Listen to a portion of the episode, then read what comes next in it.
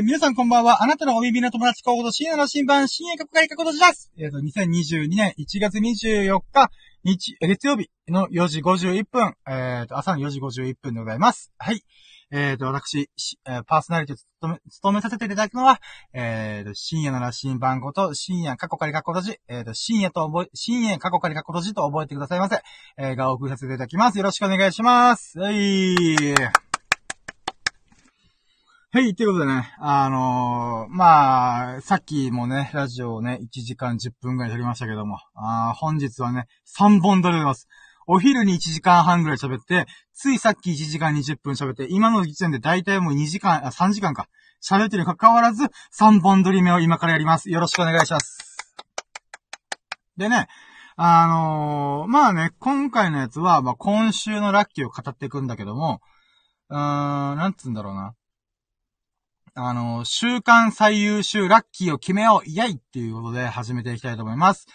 でね、うーん、なんだろうな、ついさっきもやって、ついさっきのやつは、まあ、日曜日の、えっ、ー、と、ラッキーを振り返ろうっていうことだったんだけども、うん、今のこ、今回の別撮りした、まあ、今現時点の収録に関しては、もうもう今週のね、あのー、ラッキーを振り返って、ああ、もうこういう7個のやつがあったな。で、その中で一番どれがいいんだろうなっていうのをね、まあ決めたいっていうほど自己満足でございます。うん。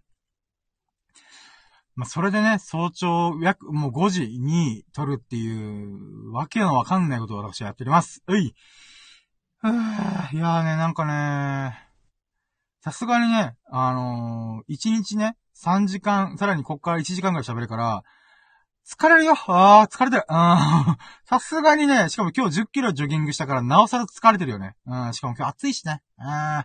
そういったもろもろも込めて、私は今、うん、ヘトヘトでございます。でもね、これ終わったら私はもうグースかピースか寝るだけだから、もうなんとか最後の力を振り絞って喋っていこうと思います。よろしくお願いします。はい、ということで、いきます。いきますって言っては、まあ、あれだけど、うん。やるとも、準備はいいか。よーそろー。深夜の新聞プレゼ深夜のジャンクコンパス。今週のさやかなラッキーを語るラジオ略してラッキーラジ Here we go!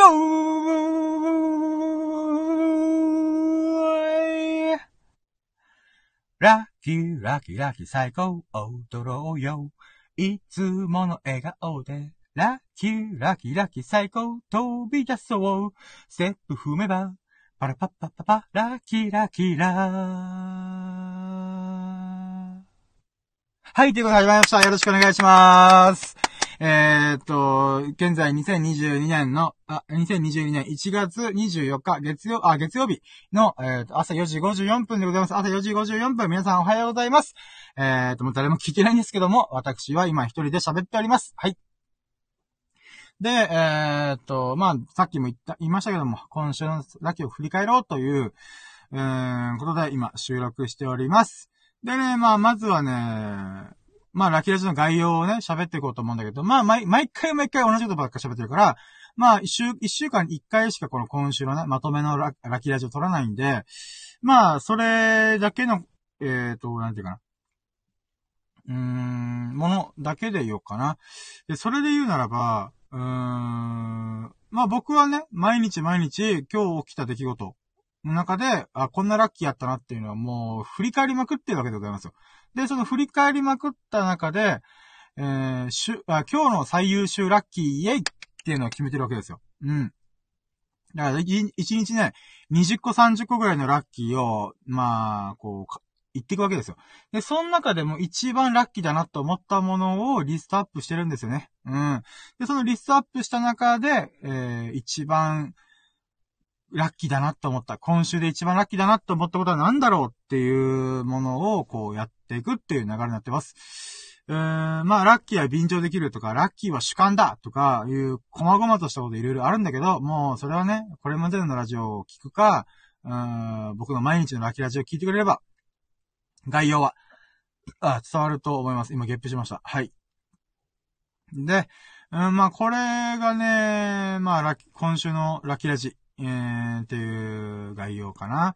で、流れで言うならね、あの、今回に関しては3ステップかな。まず1ステップ目は、今週のラッキー指数っていうことで、まあ、これまで出してきたラッキー指数を振り返って、まあ、合算した上で、まあ、何パーだったかなみたいな。うーん、っていう感じかな。なので、だいたい100%とか200%前後ぐらいいってるんで、まあ、それシンプルに足したら7日間あるんで、1400%。だけだけど、まあ、そういうもろもろも含めて、何パーいったかなみたいな。っていうのを語っていきます。で、えー、本当はあくまで自己満足なんで、僕がこの1週間、もう1500%いきましたみたいな、まあ本当主観ですよね。ラッキーは主観なんですよ、本当に。あなたがどう思うか、僕がどう思うか、でしか、ラッキーではな、ラッキーをこうジャッジするのは自分の心なんだ、みたいな、つもりで、まあ聞いてくれればありがたいなと思ってます。で、あのー、そうだね。一応皆様からの、あのー、最近のラッキーもね、随時お待ちしてますので、ぜひともコメントいただきたいなと思ってるので、ぜひあなたの最近のラッキーを、あのー、コメントお待ちしております。はい。お待ちしてます。毎回毎回ね、こうコメントをね、打っておるわけでございます。はい。で、2ステップ目で言うならば、えー、と、まあ、ラッキーノミネートというか、この、えー、と、毎日やってた、えー、待っても、えーとが多いんだけどさ、もう頭回ってねんだよ、今。うん、今日の最優秀ラッキーが7個あるから、それを随時こう、紹介しながら、えー、これこれこういうラッキーがあったんだよっていうのをちょっと、あのー、詳細を説明しようかなと思っております。で、3ステップ目に、今週のラッキーはこんなことがあり、こ、これです。あ、うち、もう頭待ってねえな。3ステップ目で、今週の最優秀ラッキーは、ダラーダン、これですみたいな。うん。けどやろうかなと。なので合計ね、3つのステップで、私は今週の振り返りをやっていこうかなと思っております。よろしくお願いします。はい、水飲みます。うん。でね、あのー、はぁ。まあ、えーと、じゃあまずワンステップ目行きましょうかね。ワンステップ目で言うならば、まあ今週のラッキー指数っていうことなんですけども、まあね、この最初言った通りに、まあ、100%超えて、だいたい100%超えてね、200%、100%から200%以内のどこかで、えー、やってるみたいな感じだ。まあ、時々300%いったりとかね。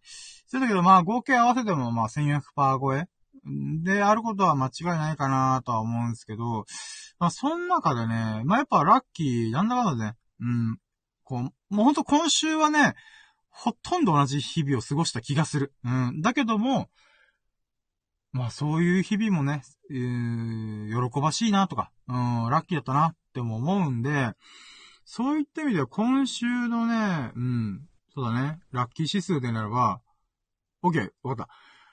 今週のラッキー指数は、ダラン !1800%! イェイ、うん、っていうことでね、まあ合算した上で、さらにそっから、やっぱね、こう、なんだろう、ささやかな喜びを味わえる一週間、7日間を過ごせたこと自体はね、やっぱね、本当にね、良かったかな、良かったなぁと思うんで、うん、ラッキーだった、本当に。うーん。やっぱそういうささやかなことにもね、喜びを感じれる心がね、徐々に育まれてるんだなぁとも思うんで、うん、1800、1800%かなうーん。ほんとラッキーだった。うん。というじゃあ、2ステップ目、えー、ラッキーノミネート、あ、ラッキー、えっ、ー、と、あ、そうだね、えー、今日、あ、7、7日分の今日の最優秀ラッキーの紹介。いこうと思います。えっ、ー、とね、じゃあまずは、ちょっとこれはね、すがに僕のね、あの、うる覚えの部分もあるから、えっ、ー、と、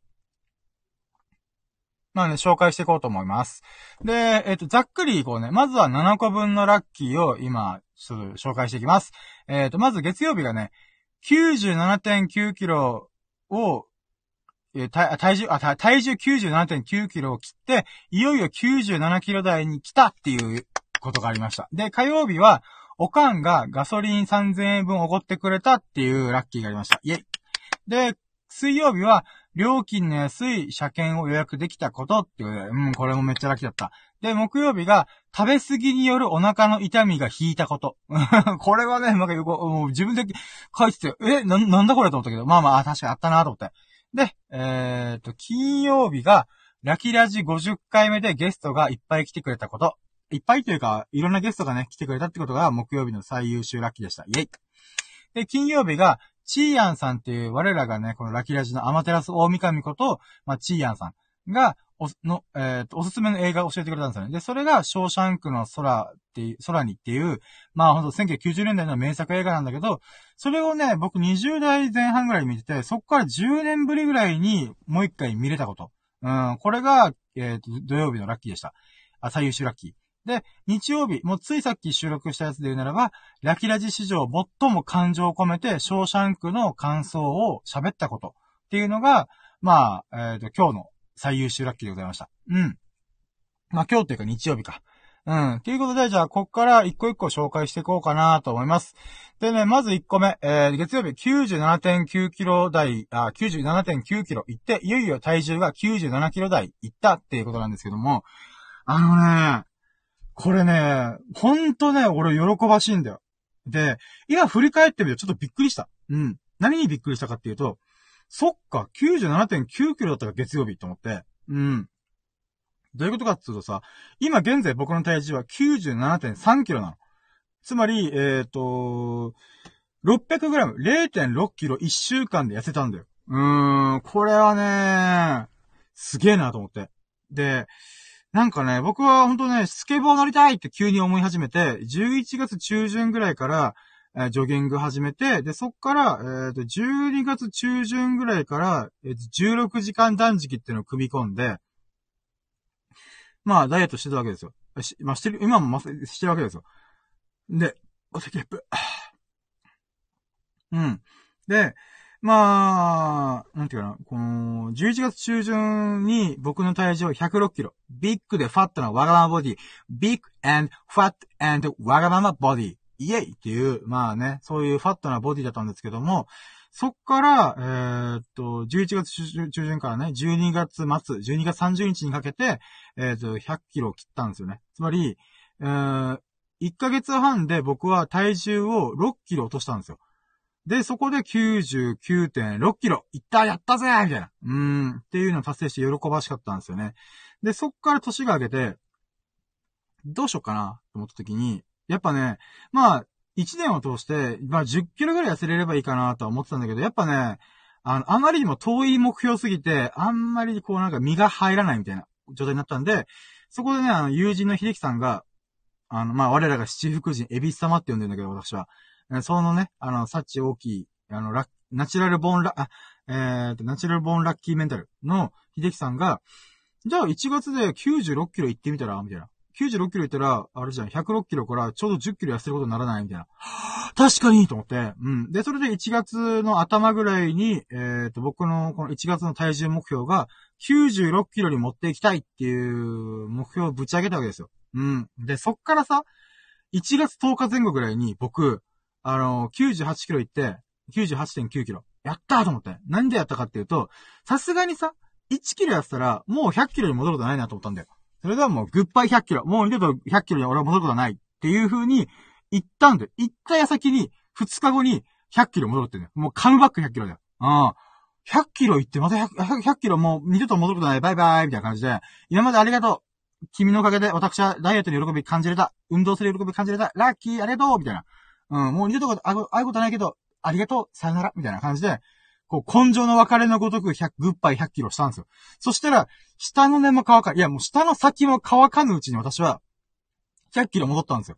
あの、98.9キロから、2日で1キロバーンって増えて、あのー、100点何キロぐらい行ったんだよね。もうあの時絶望したよね。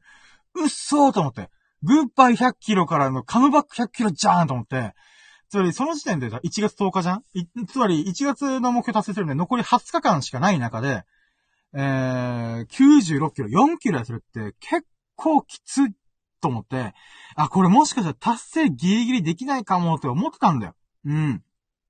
だけど、うん、今週の月曜日、今週というかもう先週の月曜日の時点で97.9キロまで行った。で、そっからさらに今日現在では97.3キロまで行ったんですよ。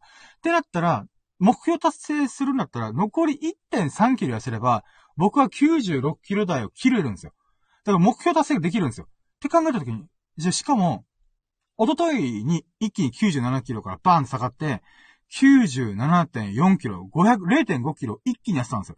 マジかこれすげえなと思って。うん。めっちゃ喜ばしかったんですよ。で、その結果何が起きるかっていうと、残り約1週間ぐらいで、1.3キロだったら、ギリいけんじゃねえかと思ってんだよね。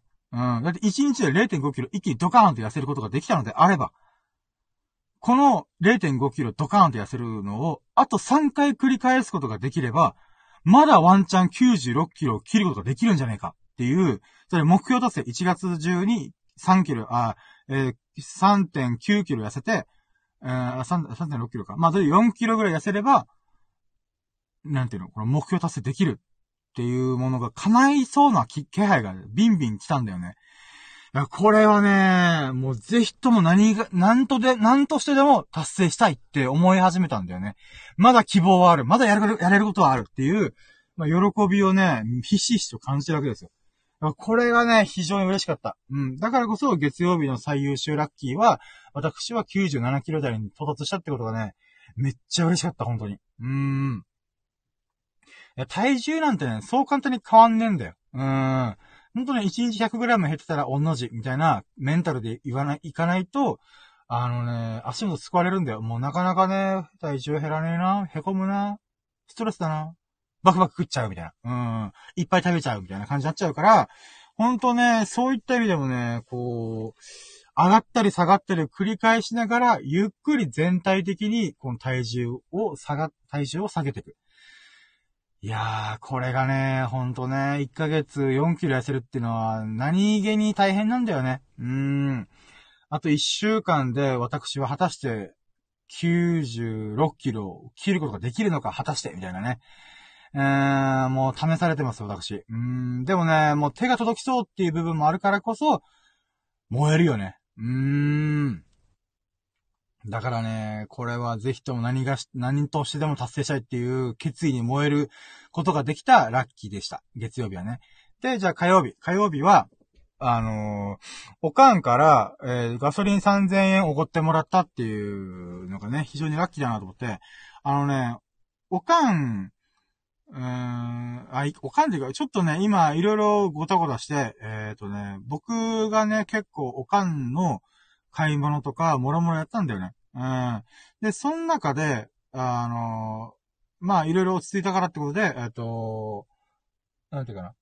おかんを車に乗せて、あの買い物？軽く買い物をしたんだよね。で、その時に、あのおかんがガソリンおごるよって言ってくれて、マジでっていうことで、まあ、3000円分ね、あの、ガソリンおごってもらいました。めっちゃありがたい。うーん。なんでありがたい、ありがたいかっていうとね、あの、僕本当に今、金銭的にやばいんですよ。で、まあ、ニート生活絶賛満喫中だから、まあ、来月から働かないといけないんだけど、あの、そういった意味でも、あの、なんていうかな。もうガソリンが本当大事なのよ。なんでかっていうとさ、ラキラジ収録するのも、車の中で収録してるから、えっ、と、どっかに出かけてね、あの、収録するんだよ。っていうのもあるし、あと、ジョギングするためにさ、家の近くだと、あの、車の通りとか、人がワンサカいたりとか、ジョギングしづらい環境なんだよね。だからそういった意味でも、あのー、こう海沿いの道、もう一直線の道をひたすら走るっていうことをずっとやってんだよね。うん、やっぱね、この街中でやると、ちょっとした段差とかが結構はげ、あるんだよね。で、それで怪我する可能性も上がったりとかするからこそ、うん。あの、まあ、怪我をしないっていうのがダイエットで最優先だと僕思ってるんで、ジョギングを続けるなら絶対怪我をしないっていうふうに決めてるんで、だからね、そういった意味でこの、なんていうかの、足とかさ、こう膝とかを痛めない。うん。意味でも、やっぱりこの海岸線沿いの海沿いの道っていうのは一直線上で、こので、このデコボコ起伏もないし、人もあんまりいない引きってことで、かなりね、ジョギングしやすいんだよ。もうジョギングだけに集中することができるっていうのがね、めちゃくちゃありがたいなと思ってるから、僕がこの体力ついて、ジョギングをね、あのー、軽快に走れるように、ランニングできるようになるまで、うん、は、僕は、うーん、なんていうの？ずー、ずっとこう、ここで車で移動、移動して自分が走りやすいポイントで走るっていうのを決めてるからこそ、ガソリンがね、結構使っちゃうんだよ。うん、そういった意味でもね、あの、おかんにガソリンをおごってもらって、マジでありがとう。このご恩は、いつかきちんとお返ししますっていう気持ちも込めてね、うん、本当にありがたいラッキーだったなと思っております。うん。これがまあ火曜日のラッキーかな。で、水曜日が、そう、料金の安い車検に、車検のところに予約できたっていうのがあって、これはね、あの、またこれもね、僕、金銭的にやばい中で、あの、2月14日までに車検を通さないといけないんだよ。やべえと思って。うん。で、それで安いところ探したんだけど、ディーラー、ま僕新車で買って、今5年目ぐらいなのね。で、まあ、満5年ぐらいかな。うん。中で、こう、ディーラーにお願いしてもいいんだけど、ディーラーの車検って、まず、何も修理することなくても、まず6万スタートなんだよ。嘘だろと思って、絶対嫌と思って。で、そしたら、あのね、たまたま1月中に予約、車検の予約してくれたら、あのー、軽自動車だったら4万円なんだけど、そこから1万円引きで3万円からスタートさせていただきますっていうガソリンスタンドを見つけたんだよ。マジかと思って。うん。で、ここでお願いしようと思って、えー、っと、そして見積もり軽く取ってもらったんだよね。ガソリンスタンドの車に詳しい人にざっくり見てもらった中で、えー、っと、最低3万からスタート。うん。する中で、えー、そこからね、プラスして、5万5千円ぐらいで車検がスタートできますよ、と。で、そこからもちろんちゃんとした整備士さんとかに見てもらった結果、うーん、なんていうの、うん、もっとこれから金額が上がるパターンもある。だけども、うん。まあ、とりあえずは、安いところ5万5千円スタートからの、とこ止め、できたと。うん。だから3万円から5万5千なんで2万5千じゃん。これが、もしディーラーだったら、6万から2万5千プラス8万5千円スタートみたいな。8万5千円はきついべと思って。うん。だから本当ね、たまたま、この、ガソリンスタンドのキャンペーン期間にぶち当たって、3万スタートからの、うーん、5万5千円。あ、これめっちゃいいなと思って。うん。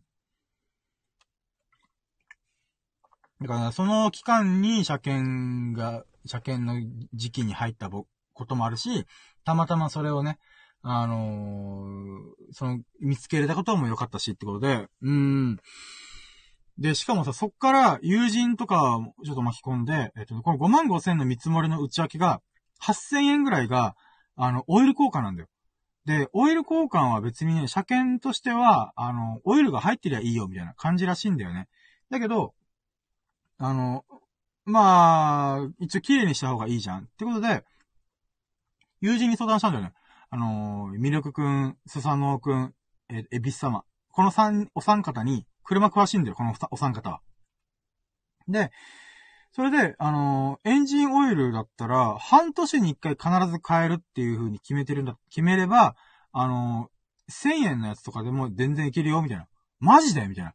で、もろもろの道具とかも貸してあげるし、まあ、消耗品とかも買わない、エンジンフィルターとか買わないといけないけど、そこも全部もろもろ込みで、うーん、2000円ぐらいでいけるはずよ、と。マジで？と思って。で、あとワイパー交換とかもろもろ、あの、なんていうか、そのエンジンオイルフィルター買うときに、やりゃいいじゃん。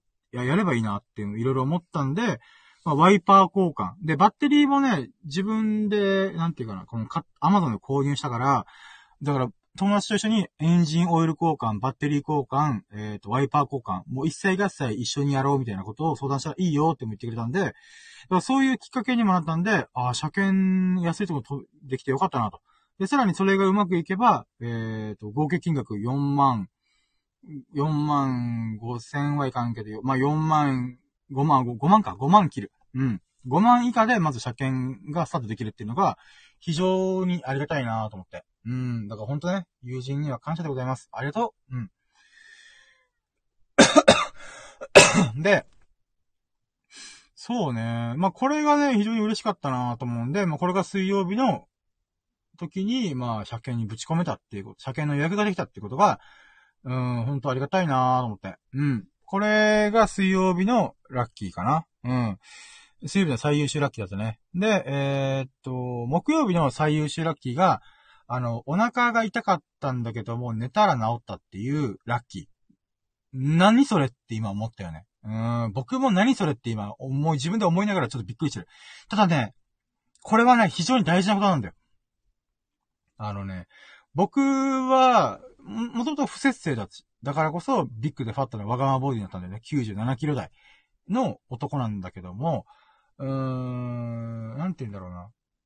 そんな僕がさ、こう、例えば水もいっぱい飲んだりとか、あのー、16時間断食してみたりとか、ジョギングを走って5キロとか10キロ走れるようになって、まあそういう状態になった、で、しかも納豆も食ったりとか、みかんも食ったり、食物繊維たっぷり食ったりとかね、ああだことやってる中で、それでも僕は、あ、じゃそれでも結構その時調子良かったんだよね。お腹ももうもりもりバナナスティック型のうんこ出したりとか、あ、めっちゃ体の調子いいと思ってた矢先に、まさかのお腹の痛みが走って、マジで救急車よ、呼ばんといけんかなって思うぐらい、お腹痛えと思って。だけど、まあちょっと様子見ようと思って、あのー、寝る寸前とかにさ、ゴロゴロゴロしながら、目標のポーズ取ったりとか、横なったりとか、仰向けなったり、うつ伏せなったりとか、いろんな方法で、まあごまかして、いつの間にか寝てたんだよ。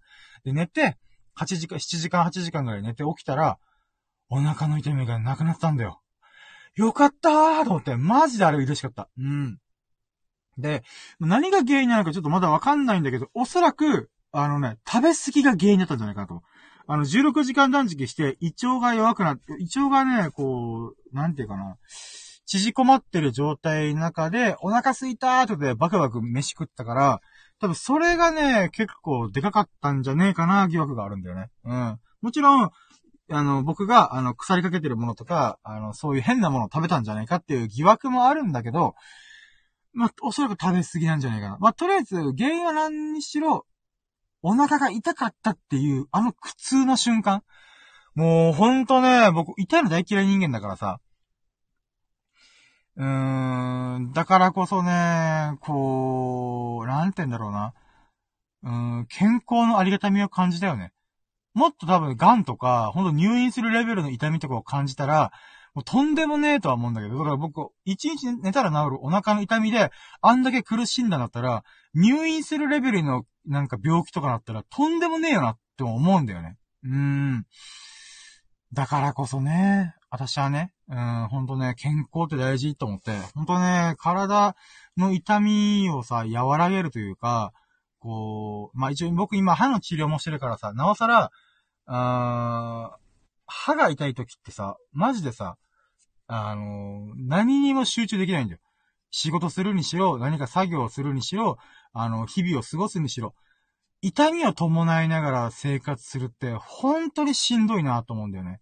だからこそ、この腹痛、もう耐え難いお腹痛いっていう、この腹痛が治ったっていうことがね、もう、戒めでもありつつ、よかったなっていうラッキーでもあったんだよね。だからこそ最優秀ラッキーに選びました、これは。あー。ほんとね、これ聞いてる方、健康には気をつけて。まあ、僕が言えない身じゃないよ。だけど、そんな僕だからこそ、この不健康、極まりなかった生活をしてる僕だからこそ、あのー、まあ、ダイエットし始めたし、ジョギングをし始めて健康に気を使い始めた。うん。うん、そういった意味でもね、みんな本当にね、あの、痛みがない健康な、健全な生活をできている喜びをね、ぜひ、あのー、なんていうかな。こう、心に刻んでほしいなって思うんだよね。うーん。で、まあ僕はこのお腹の痛みがやばかったっていうのもあるんだけど、これね、昨日、今日ぐらいにちょっと考えたのがさ、もしかしたら体が生まれ変わり始めてるんじゃないかなと思ったんだよね。うん。16、なんでかというと、16時間断食を、まあ、なんていうか、1ヶ月ぐらい続けてるんだよ。やっぱね、人間の体ってさ、3ヶ月ぐらいで、あの、ある程度入れ、入れ替わるって言われてるから、なおさら、なんて言うんだろうな、こう、この痛みを伴ったことっていうのは、体が、適応し始めてるというか、うん、なんていうか、なんだろうな。まあ、16時間断食っていう健康的、健康法っていうのが、慣れ始めたのかなって思う。で、それゆえに、今までのようにドカ食いしたりとか、もう、もうお腹いっぱい何でも食うみたいな。っていうものが受け付けなくなり始めたっていう、なんか、気出しなんじゃないかな。っていう感覚もあるんだよね。うーん。だからこそね、なんか、この痛かったっていうことは、節目にもなるかなともちょっと思ったりはするんだよね。で、まあ、ほんとダイエットが今僕の最優先テーマだから、うーん、まあそうね、ジョギング、適度な運動と、うーん、ジョギング、あ、まあジョギングしつつ、こう16時間断食しつつ食生活をこう改善していって、で、さらに水もガンガン飲むっていう、この3本柱でやってやってるわけですけども、うん、まあ、その成果が出始めたっていうことだと私は思うようにしてます。うん。だからこれが私の、えっ、ー、と、木曜日のラッキーでございました。うん。でね、えっ、ー、と、金曜日が、あ、そう、金曜日がね、ラキラジ50、あ、金曜日の最優秀ラッキーが、あの、ラキラジが50回目っていう、まあ、キリがいい数字になったってことで、あのー、たまたまね、ゲストがいっぱい来てくれた。セサノーくんとか、あの、我らが女神様ことアフロディーテのうなじさんとか、あとは別撮りした時の、えっ、ー、と、時に、あの、エビス様、あ秀樹さんが来てくれたとかもあったんで、ほんとね、あのー、50回目にふさわしいし、50回やったのがたまたま寝過ごした時だったんだよね。で、その寝過ごしたおかげで、えっ、ー、と、スサノーくんが仕事中なのに関わらず、来てくれた。で、しかも最終的には電話でコラボ配信してくれたんですよ。え、マジで？ありがとうと思って。で、その後にうなじさんも来てくれて、で、うなじさんは、あのー、投げ銭っていうのかな？スタンプっていうのかな？そういうもので、えっ、ー、と、7回、ラッキーセブンにちなんで7回分ハートを降り注がしてくれたんだ。わあ、神からのお恵みじゃーと思って、うん、それが非常に嬉しかった。で、その50回目それを終えた後に、51回目撮った時に、最後ら辺に、我らが七福神、エビス様こと秀樹さんが、あの、来てくれて、で、そこでコメントも打ってくれて、なお、さらにコラボ配信、電話するみたいな感じで、できたっていうのもあったんで、いや、ほんとね、50回目記念の木曜日やばいなと思って。うん。で、今ね、スマホの画面見たらびっくりした。我らが七福神、エビス様こと、秀樹さん降臨してくれましたありがとうございますイェイコメントありがとうございます。お疲れおはようということで。いやー、おはようございます。いやー、私にとってはもう今から寝るんで、もうこんばんみって感じなんですね。あー、もうぐんないみたいな感じなんですけど。いやー、ありがとうございます。え、なんか、秀樹さん珍しいっすね。朝5時に起きてるんですね。へー。あ、まん？これから寝るんですかね？あ、だったとしたらそんな先に聞いてくれて本当にありがとうございます。いやー。私、生活リズムが乱れに乱れておりました。いやー、やばいっすね。いやー、もうなんかもう本当あの、木曜日、ありがとうございました。あの、秀樹さんともこういろいろ、あの、これはもう、LINE 電話公開 LINE 電話だよなってちょっと思いながら、できたーっていうのもめっちゃ嬉しかったなと思いますし、あの、まスサノくんともね、ほんと公開 LINE 電話をしたよなって思うんで、うーん、そういうことがね、木曜日、この記念すべき、焼きラジ50回目の収録日に、こういろいろ巻き起こったっていうのはね、本当にラッキーだなと思いますわ。うーん。あ、またコメントありがとうございます。えっ、と、寝たり起きたりの繰り返しってことあー、なるほど、なるほど。確かに、秀樹さんも特殊な生活リズムを送ってますからね。なるほど、なるほど。いやー、もう今週もラッキー、てんこ盛りでしたよ。うーん。もう97.3キロですからね、今。あと1.3キロ痩せれば96キロ。あの、秀樹さんと、あの、秀樹さんが、あの、なんていうかな。えっ、ー、と、僕にアイディアくれた、今月中に96キロいけば、あの、ダイエット始めてからちょうど10キロ痩せたことにならないみたいな。確かにみたいな。しかも1ヶ月で4キロだったらギリいけそうみたいな。うーん、そのアイディアのおかげで私は目標を立てて、あの、もう、取り組んだ結果、現在97.3キロ。あと1.3キロ痩せれば、目標達成でございます。いやー、ほんといい目標設定ありがとうございます、マジで。うーん。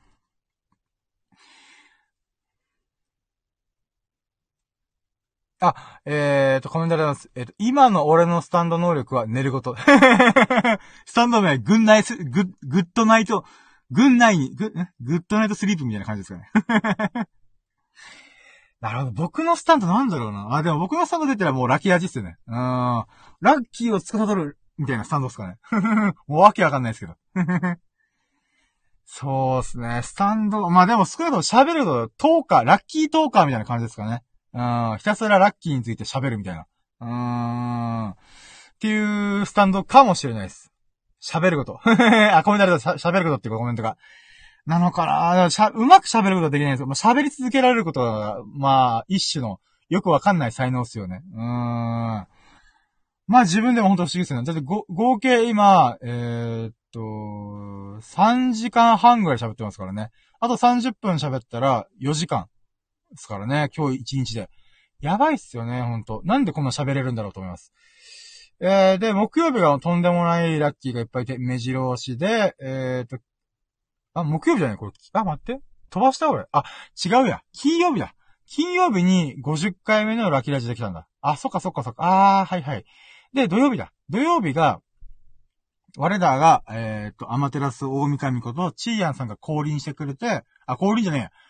えっ、と、おすすめ映画、6選を神のお告げとしてこう、さあ、神秘、この6本の映画を見なさいみたいな感じで、こう、なんていうか、神のお告げをくれたんですよね。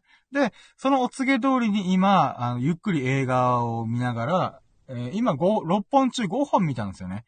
で、その中で、えっ、と、4本、もうクリーンヒット。めっちゃおもろいやんけっていう映画。で、えー、っと、そうなんですよね。で、その中の1個が、僕が唯一見たことあったのが、あの、ショーシャンクの空にっていう1990年代の映画なんですよね。で、それは1940年代のアメリカを舞台にした、このショーシャンク刑務所に収容された無実の罪、無実、え、まあ、冤罪によって収監された無期懲役の、まあ、アンディっていう主人公の16、十数年間を描いた、作品なんですけど、まあ、これがね、なんていうかな。まあ、20代前半ぐらいの時に僕は見たんですけど、まあ、その時も感動したんですけど、でもねやっぱ2時間半ぐらいある、結構長い映画だったんで、えーんとか思いながら、もう一回見るのしんどいなーとか思ったのや先でなんだかんだで10年だったんですよ。で、30代になって、このチーアンさんからショーシャンクをおすすめされた。これもまた何かの縁だなと思って、10年ぶりにショーシャンクを見た結果、10年前に見た時よりももっと感動しました。うーん、もう、ボロ泣きでした。はぁ、イージーだ、アンディ・レッドみたいな、うん、アンディとレッドっていう、この、親友の、がいろいろやるんですよね。だから、それがね、本当にいい映画見たなーっていう。で、これがなんでラッキーか、ラ最優秀ラッキーだったかっていうと、今の僕にすごい、こう、なんか、なんだろうな。シンパシー、親近感というか、シンクロを感じるんですよね。それはどういうことかというと、アンディっていうのは無実の罪で十数年間、人生の貴重な十数年間っていう期間を、まあ、あのー、牢屋に入れられるわけだ。だけど、その中で、もうみんなが、この囚人みんなは絶望するんですよ。もう外にいてもいいことないし、もうとりあえず俺の人生は刑務所で、あの若かりし頃に犯した罪によって、もう、なんていうのかな。えー、仮釈放できたとしても、こう、一般社会に馴染めずに、うん、一人孤独に死んでいく。うん、っていう中で、アンディは希望を捨てずに、なんていうかな。うん、なん、まあ、脱獄を図るわけなんですよね。うん。で、それの、このクスタモンザがね、本当に素晴らしいなと思って。そのまあ、人生に希望を持って、こう、必死に生きるのか、それとも人生に絶望を持って、必死に死んでいくのか、っていうことも描かれますし、かつ、なんて言うんだろうな。うん、心の豊かさっていうのは大事なんだっていうのをめっちゃ言うんですよ。だから刑務所で、この、レコードプレイヤーを勝手にかけたりとかするんですよ。もう、ヨーロッパの名曲、クラシックみたいな名曲を流して、なんていうかな、こう、すさんだ刑務所生活の、えっ、ー、と、囚人たちみんなが、その瞬間だけ、その数分間だけ、この名曲、心を震わせるような名曲を、こう、スピーカーで全刑務所に流すわけですよ。で、もちろんその後に2週間ぐらい独房にぶち込まれるんですけど、でもやっぱりこのアンディとしては、心の豊かさだけは失失っちゃダメなんだ、みたいな。うん。だからその2週間の独房に突っ込まれる時も、頭の中でモーツァルトの名曲を流して、あのー、なんていうかな。まあ、その2週間を耐え忍んだみたいなことを言うんですよね。で、それがやっぱ心に来るんですよ。で、僕も今、まあ2週間ぐらい、こう、誰とも会ってない状況で、うーん、その中でやっぱり、なんて言うんだろうな。うーん、なん、なんかもうそこの部分もすごいシンクロしたんですよ。え、2週間独房にぶち込まれたの？え、俺もそんなもんだよ。今2週間すげえ誰とも会ってねえよ、みたいな。うーん、っていう、なんか妙なシンクロもあったし、えー、なんて言うんだろうな。そのモータルと頭の中に流す、流してたから大丈夫だったんだよ、みたいなことを言う中で、あの、自分の心と頭の中には、頭の中っていうのは、何人たりとも奪うこともできないし、縛ることもできない。自分の肉体は牢屋にぶち込まれて、あの、縛られる。自由を縛られることもある。だけども、心と頭の中だけは、縛られることもなければ、奪われることもない。うん。だから人生の、自分の人生の十数年間、アンディは奪われた、主人公は奪われたわけなんですよね。でもその中でもやっぱ希望を持って自分の心と頭の中に、なんて言うんだろうな、こう、豊かさを描くっていうのがね、もう、なんかすごいわか、わかると言ったらおこがましいんですけど、これがすっごいジーンと来たわけですよ。で、その後に最後の最後で、この友人と出会っ、しゅ、あの、仮釈をした友人、えー、それ、その友人、モーガン・フリーマンっていうもう名俳優が演じるわけなんですけど、まあ、50、60代ぐらいの人で、若かりし頃に、10代、20代ぐらいに殺人を犯して、まあ、終身刑からって、3、40年間刑務所に過ごしたと。で、それで、たまた、なんか人生絶望しきったら、あの、仮釈放が決まって、で、外に出たと。だけど、その仮釈放決まって外に出ても、3、40年間ずっと刑務所にいた自分は、なんて、もう孤独なんだと。うん、いつか、なんていうかな。いつかでも、この孤独に蝕まれて、えー、なんて言うんだろうな。自分で死を選ぶ、うー、こともできる。首吊りしたりとかね。でも、その中でも、なんていうの、こう、友人、そのアンディっていう友人、主人公が、そのモーガン・フリーマン演じるレッド、レッドっていうキャラクターなんですけど、そのレッドに、君が仮釈放になったら、ここに来てほしいんだ。で、ここに、ここのカシの木があって、一本の、もう一本しかない、こう、でっかいカシの木があるから、そこの根元に僕は、あるものを埋めた。だから、君が仮釈放になったら、ぜひここを掘り返してほしいんだ、みたいな。アンディ何を埋めたんだみたいな。それは掘ってみたらわかるって言って、で、そこでアンディ脱獄するんですよ。えいやーつって脱獄して、レッドは、え脱獄したあいつみたいな。すげえ手際だよみたいな。うん。っていう、う感じでやるんだけども、で、まあ、レッドは仮釈放になって、こうなんて言うんだろうな。うーん。まあ、こ、さっき言った孤独と向き合って、もう首吊りしようかなっていうぐらい、こうメンタル、社会と折り合いがつかなくて、不安定になるんですよ。だけどその不安定の中で、まあ、俺みたいなのいつ死んでも構わないなと、自殺するのもありだよなとか、いろいろ思ってる中で、唯一心残りがあるのが、アンディとの約束を果たしたいって思うんだよね。アンディの約束は、そのカシの木の中に、カシの木の根元に、あの、あるものを埋めたから、それをぜひ仮釈放したら、あの、そこを掘り返してほしいんだ、みたいな。って言って、そこで掘り返して、ああだこうだやって、はぁってなって、このレッドは再び人生に希望を持ち始めるんですよね。うん。で、そこが、まあ、結局、オチで言うと、まあ、オチって大変申し訳ないんですけど、もう、言っちゃう、言っちゃう、言っちゃうんだけど、アンディとあ、レッドは、仮釈放だった。レッドは、アンディに会いに行くんですよね。つまり、あのー、刑務所で出会った十数年来の親友のもとに、こう、なんていうかな。うーん、まあ、会いに行くんですよね。で、その、アンディもアンディで、そのレッドに対しての手紙を書くんだけど、その手紙はまた素晴らしいなと思って。あのー、なんていうかな。この、レッドというキャラクターは、まあ、3、40年間ずっと刑務所にいたから、もちろん親族もいない。もう疎遠になってるし、会うこともできない。で、さらに、あ、新たなこの出会いを、出会いというか縁を求めたとしても、スーパーのレジ打ちのしてる横で、こう、袋詰めをするバイトみたいなことしかできない。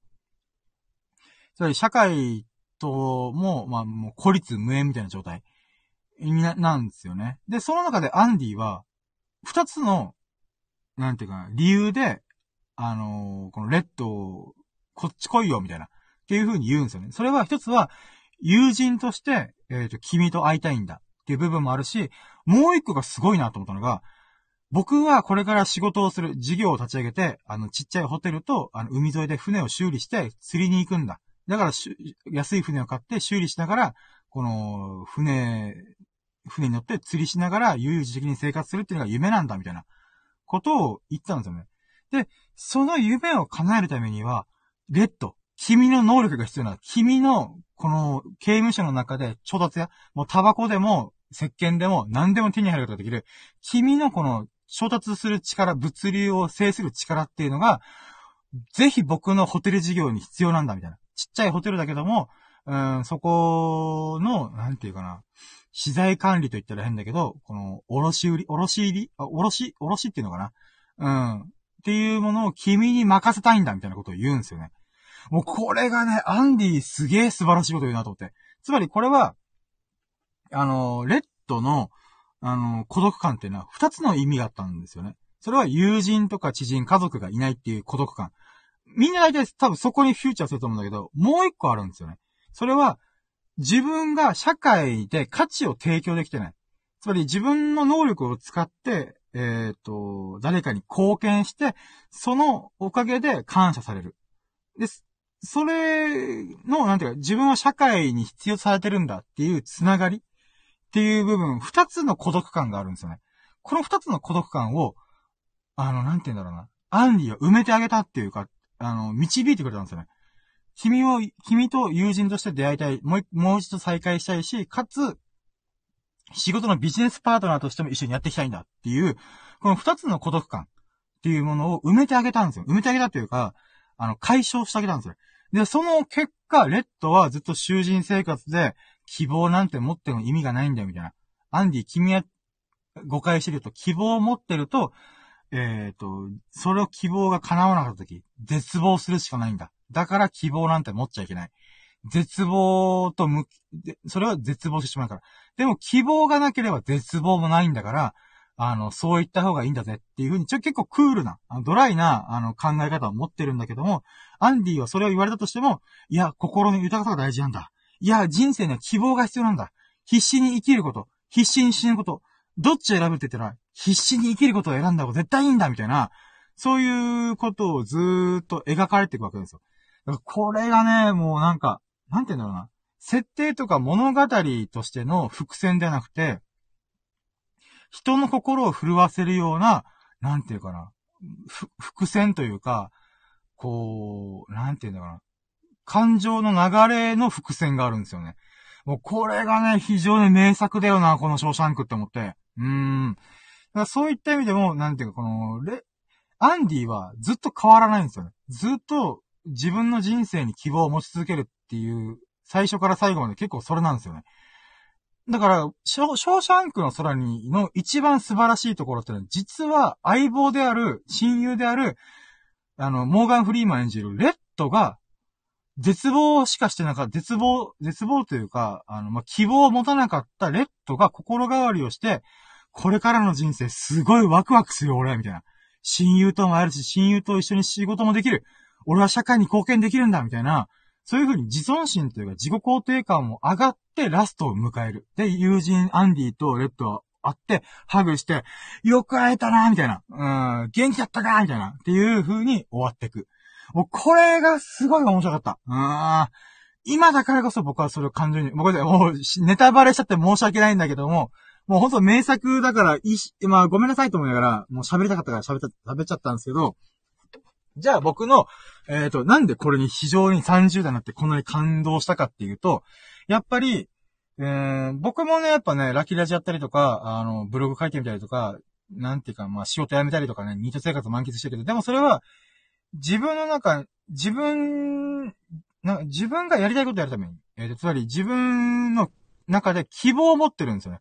絶対俺は世界、40、いや35以降に、世界中を飛び交う仕事をするんだネットを使って、あの、インドとか、オーストラリアとか、アメリカとか、いろんなところを飛び交いながら、そこで出会った人たちとか、出会、見た景色とかを、このネットを通じて、あの、アップして、あの、YouTube でも何でも動画でも何でもいいけど、それをみんなに紹介しながら、こう、世界中を渡り歩く。で、それが仕事になる。っていうことをしたいんですよ。ずーっとずーっと。うん。で、ある意味、今ジョギングしてるとかダイエットしてるのも、ある意味その延長線上の一つであるんですけど、体力つけるっていうね。で、だけどね、やっぱり、うんともすんとも、この、成果がないんですよ。1年ぐらいかけてブログを毎日、毎日じゃないけど300本書いて、で、まあ、ラキラジは始めたばっかだけども、まあ、今53、4本目で、まあ、これはね、正直、ラキラジに関してはお金を儲けられないだろうとは思ってる。もう趣味のレベルでいいかなと思ってるんだけども、まあ、とりあえず、なんていうかな。毎日毎日何かしら発信してるんですよ。このネットを通じてね。もう、でも、それでもリスナーさんが、まあ、あんまついてくれないとか、まあ、それでもありがたいリスナーさん、チーヤンさんとか、アアフロ、あ、うなじさんとか、あの、佐々木さんとか、うん。まあもちろん、あの、友人の、えっ、と、スサノオくん、ミルクくん、今、今聞いてくれているのかもしれない秀樹さん。うん。うん、まあ、エビス様、うん、がいる。もちろん、それはめっちゃありがたい。し、本当なんかす、あもうめっちゃ感謝してはいるんですよね。で、その中でもやっぱりこう、なんて言うんだろうな。大バズりしないんだよなと。まあ、バズることが正義じゃないけども、お金を稼げるほどのクオリティとか、なんて言うんだろうな。うん、みんなの心を震わせるほどの価値を生み出せてるのかって言ったら、やっぱそれは微妙なんですよね。でもやっぱ続けないと、あの、レベルアップしていかない。スキルアップしていかない。だけども、やっぱり、ふと希望の光が見えない時もいっぱいあるんですよね。あ、ごめんなさい、コメント、あ、ごめんなさい、ひできさん、少し抜けまーす。あ、もう全然、こう、聞いてくれてたんですね。ありがとうございます。いやー、すいません、ありがとうございます。いや、もうほんと嬉しいです。ありがとうございます。あ、まあまあ、えー、そうなんですよね。だからそういう意味でも、やっぱりこう、希望がね、あまりにも、もう、ほんとね、水平線の向こうにある灯台のよう、灯台でもないな。なんか、ちょっとした明かりみたいな、ぐらいの、もう他全部真っ暗みたいな。もう点滅して、もう、いつ、い、今にも消えてしまいそうな希望の光なんだけども、うーん、それでも僕はこう、信じて、えー、突き進みたいなって思ってるんだけど、やっぱ、時折不安になるんですよね。もう真っ暗じゃん、みたいな。人生どうする俺みたいな。だけど、やっぱりね、このショーシャンクっていう作品の中でのアンディっていう主人公は、だって自分、無実の罪、冤罪で十数年間っていう人生の貴重な時間をこう奪われてしまった。っていうこともあるんだけど、うん、それでも希望を捨てなかった。うん、今の僕なんかよりもはるかに絶望の状況。で、それでも希望は捨てないで行くんだ、みたいな。うーん。まあ、これがね、フィクションだろうなとは思うんだけども、うーん、やっぱそのね、なんかこう、絶望の中に光を見つけて、人生の希望があるんだ。必死に生きることを選んだ方がいいんだ。心が豊かで、こう、どんなに紐じくても、どんなにこう貧しくても、誰も、何人たりとも僕の心の豊かさ、僕の頭の中の、えっ、ー、と、イマジネーションの世界は奪えないんだ。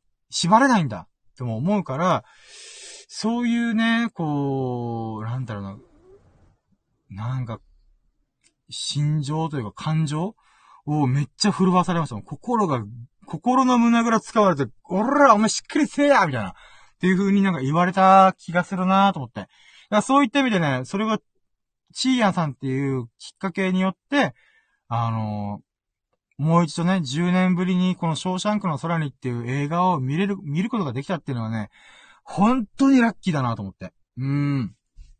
あ、これがね、非常に嬉しかったっていうことでした。ごめんなさい、長く喋っちゃったんですけど。うん。で、えっ、ー、と、日曜日のラッキー。まあ、今日喋ったラッキーで言うならば、えっ、ー、と、ラキラジ史上、最も僕が感情豊かに、涙ぐみながら、えっ、ー、と、ショーシャンクの空にの感想を述べる、喋ることができたっていうことが、あの、ラッキーでした。うん。で、これはね、まあ、今めっちゃ喋っちゃったから、あー、やっちゃったと思ったんだけど、土曜日は、ショーシャンクの空にを見たんだよ。うん。で、もうめっちゃ感動したと思って。で、まあ、今言ったみたいなことを、えっ、ー、とね、喋ったんだよね。うん。もう感情豊かに、こう、自分が、ショーシャンクの空を見て、どう思ったか、どう感じたかっていうのを、で、名シーンを振り返りながら、もうここがすげえよかった、名シーンだわみたいな、っていうのを、こう、あーだこーだ、喋ってたんだよね。で、そしたらさ、もう、ショーシャンクの空に見てるときはもう僕ボロ投げしてますからね。はぁ、はぁ、ってーみたいな感じで、こうやってる、やってたんですよね。うん。で、それの感情がね、このラキラジ上で喋ってる中で、ショーシャンクすげえいいんすよ、みたいな。な、中で、やっぱり、なんていうかな、また涙ぐんだんですよね。で、それはやっぱり、こう、なんて言うんだろうな。それだけ僕が感動できたってことだし、それだけ僕は、なんていうかな、うーん、感情を込めて喋れたんだなっていう、うーん、ことも相まって、なんだろうな。すごい感情を爆発させて、そのラキラジ史上最もね、あの、なんだろう、僕がラジオ撮り始めてこんなに感情を込めて、まあ、尻滅裂だった。尻滅裂だったけど、バイブスとパッションは半端なかった。そういう、なんていうかな、収録ができたっていうことがね、とってもラッキーだなと思って。うーん。だからね、ほんと、チーヤンさんに感謝、感謝だし、えー、そっからショーシャンクを10年ぶりに見ることができたってことも良かったし、僕の今の状況に照らし合わせて、まだ希望を捨てちゃいけないなっていうものも改めて思えたっていうのがね、ほんと良かったなと思って。うん。で、さらにちょっとこぼれ話にならば、そのショーシャンクの感想を語った10分後にまさかの、あの、チーヤンさんが降臨したっていう。で、僕が、あの、熱弁したから、10分ぐらいスマホの画面見てなかったら、まさかの、チーヤンさん書いちゃったっていうね。あ、ごめんなさいと思って。うーん。いや、ほんとね、スマホの画面ね、ちょこちょこ、こう、見ないといけんなーと思いながら。うーん。だからね、これでチーアンさんにさ、その場ですぐ感想を述べることができたら、もうとんでもねえラッキーだったよなって思う。だけど、そうはならなかった。ごめんちゃいって思って。だから、爪が甘いんだよな、僕、と思って。まあ、それでもね、うん、ショーシャンクの空にっていうのを見れて、まあ、僕自身、こう、なんていうの、また頑張ろうっていう風に、こう、思えるマインドになれたっていうことはね、非常にありがたいし、喜ばしいなと思ってるわけでございます。だからこそ、これがラッキー。さあ、今日の、まあ、日曜日の最優秀ラッキーっていう風に、まあ、なりましたわ。うん。いや、もう、ショーシャンクの話が20分ぐらい続いた。あー、なんかごめんちゃい。うん。でね、えー、っと、じゃあ、こっから、えー、っと、やっと、今、やっと2ステップ目終わったからね。長かったよね。ごめんちゃい。うん。でも、ここまで聞いてくれてありがとう。うん。で、3ステップ目。3ステップ目は、うーん、今週の最優秀ラッキーを決めようってことなんだけどさ。えー、とね。ちなみに今までの、うーん、今週の最優秀ラッキーは、1月の1週目は、秀樹さんと、えっ、と、仕事始めができたっていう、もので、えっ、ー、と、2週目が、待ってよ、2週目が、あ、そっか、えっ、ー、と、秀樹さん。まあ、これも秀樹さん関連で申し訳ないんだけども、あの、秀樹さんがジョジョを好きになってくれたこと。うん、これがめちゃくちゃ嬉しかった。っていう話でしたね。えー、そうだね。えー、っと、そうだね。それが、1週目、2週目。えー、のものだね。うんうんうんうん。オッケーオッケー。はいはい、3週目か、3週目。3週目のやつが、今あげた、や、えっと、7つの、うん、ラッキーの中で、まあ、決めていくんだけども、あー、まあ、逆に削っていくもので言うならば、そうね。まずは97キロ台に関しては、まあ嬉しかったけども、やっぱり96キロって目達成はまだしてないんで、まあ、そういう意味でもやっぱ一回除外。で、おかんから3000分のガソリンをおごってもらったっていうのも、まあまあ本当ありがたいことなんだけど、まあ、あのー、まあいつか恩返しするっていう意味も込めて、うん、これはまだ、ラッキーっちゃラッキーなんだけど、うーん、なんて言うんだろうな。うん、まあまあまあまあまあ、まあまあまあまあまあって感じですかね。うん。うーん、で、そうだね。まあ、し、まあ、車検安く入れられたことはよかったかな。で、まあまあ、そうだね。まあでも、それもまたね、2年後にまたあるし、あとは、もう一個のやつも、うーん、お腹が痛かったっていう健康のありがたみをめちゃくちゃ感じたっていうラッキーも、うん、まあ、一旦置いとこうかな。だから結局残ってるのがさ、ラキラジ50回目のゲストと、シーアンさんのおすすめのおかげで、えっ、ー、と、10年ぶりにショーシャンクの空を見て大感動したっていう、このラッキー2つ。で、この2つ、あ、お、あ、でもそうだね。あ、もう、もうこれ決まったな。うん。そうだね。これはもう決まったな。この2個の中で、どっち選ぶって言われたらね、もう、うん。うん、オッケー、決まった。へいってことで、えー、今週の最優秀ラッキー、Weekly Most Variable Lucky WMVL。ダラン金曜日の最優秀楽器。ラキラジ50回目記念でゲストがいっぱい来てくれて、あ、来てくれたことおめでとうございます。この日は、スサノオくんとコラボ配信もできたし、うなじさんからラッキー、あハート投げ銭が7回、ラッキーセブンちゃんが7回ありました。で、さらに、えっ、ー、と、その日の別の収録で、秀樹さんとのコラボ配信、もう公開 LINE 電話と言ってもいいでしょう。それができました。うーん。非常に素晴らしい金曜日でございました。最高の金曜日でした。うん。だからね、やっぱこれはね、もちろんね、チーアンさんからのショーシャンクのやつもめちゃくちゃもうせ、せてた。だけどもね、うーん、これがね、チーアンさんにその場で、だから爪の甘さなんだよ。うん、ここで、おー、チーヨさん来てくれた、ショーシャンク見ましたよっていう風に、その場ですぐ感想を言ったらね、僕が気づかずにチーヤンさんが帰ってしまったっていう、この爪の甘さ。これがなければもう、同率1位だった。うーん。だけど僕のね、自分の席、自分のせいで、まあ、こう、爪が甘いっていうね。うん。スマホ画面、ラッキーラジ収録中、全く見ずにもう熱弁したっていう、この、この部分がね、惜しかったね。だからほんとね、あの、ラッキーの度合いで言うならば、もう、捨ててた。うん。まあでもね、うん、そういった意味ではね、もうほんと金曜日に関してはもう、ゴールデンフライデーだった。うーん。いやー、プレミアムフライデーってこのことですよ、って私は思いましたね。うーん。ほんとね、スサノオくんが仕事の合間に、お、50回おめでとうってコメント入れて、いた瞬間から、ありがとうと思って。で、そっからまさかの、あの、仕事の合間に、このコラボ配信できたし、でそっからうなじさんも来てくれて、うなじさんが、たまたま、ほんとたまたまなんだよ。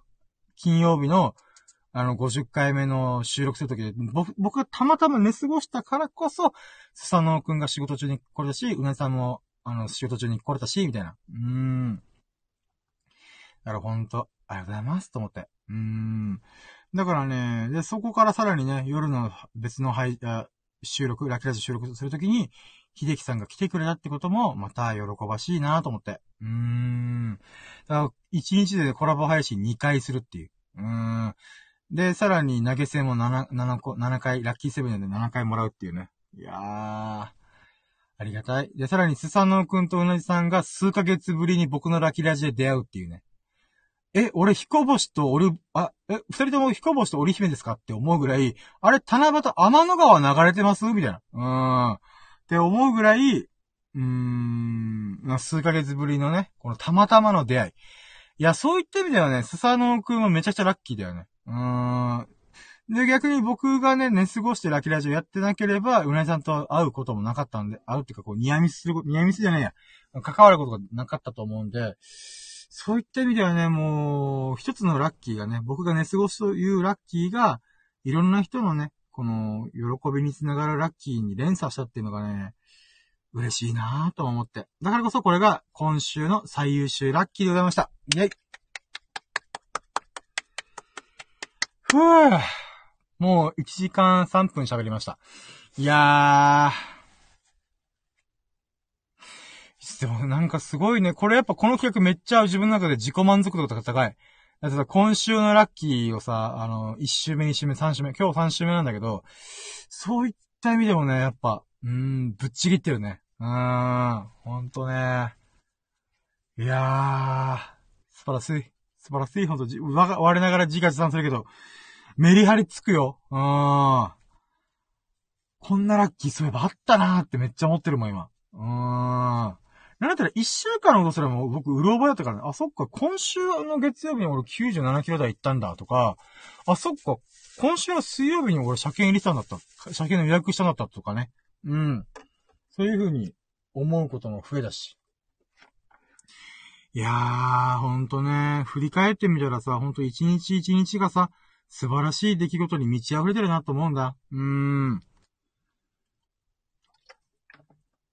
ほんとささやかすぎるけども。でもこれがね、うーん。ちゃんと振り返ってみて、あのー、イマジンしてみればね、なんだってラッキーなんだなとも思うんだよね。うーん。いやー、すげえ。マジで。うーん。もう今、感無量すぎて干渉にしちゃってる。だけどもう1時間も喋ったから、あとね、僕が止めたところにちょっとそろそろ、あの、仕事の人たちがいっぱい来てるから、一旦ここら辺で終わろうかなと思います。あー、感無量マジで。よし。はい。ということで、じゃあ、ここまで聞いてくれて、本当に本当にありがとうございます。で、ひできさん、ひできさんがね、少し抜けまーすとなってたんだけど、なんか、ごめんなさい。ちょっともう、1時間も喋っちゃったから、一回ここで切ろうかなと思います。本当にね、あの、途中までいっぱい聞いてくれて、本当に本当にありがとうございます。で、スサノーくんもね、アーカイブで聞い聞いてくれてるので、いつもいつも本当にありがとう。うん。あの、君がね、この、金曜日に50回目配信の時に聞いてくれた瞬間から、僕のね、今週の最優秀ラッキーっていうのを始まったんで、本当にありがとう。うん。で、まあ、ここまでね、聞いてくれてる方がもしいらっしゃいましたらね、あの、アーカイブで聞いて、あ、もうアーカイブでとかね、聞いてくれたら本当に本当にありがとうございます。もうマジ嬉しい。うん。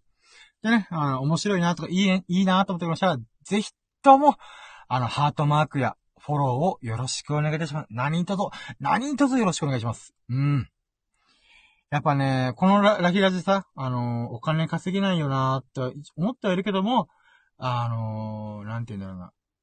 こう、これが僕の希望への道に、道に、希望の光へと繋がる道の途中なんだと思ってるんで、うん、そういった意味でもね、本気で、まあ、面白いなと思ったらいいな、いい、ハートマーク欲しいですし、フォローをぜひ、ぜひしてもらいたいなと思ってます。で、そしてあなたのラッキーをね、ぜひともコメントをお待ちしております。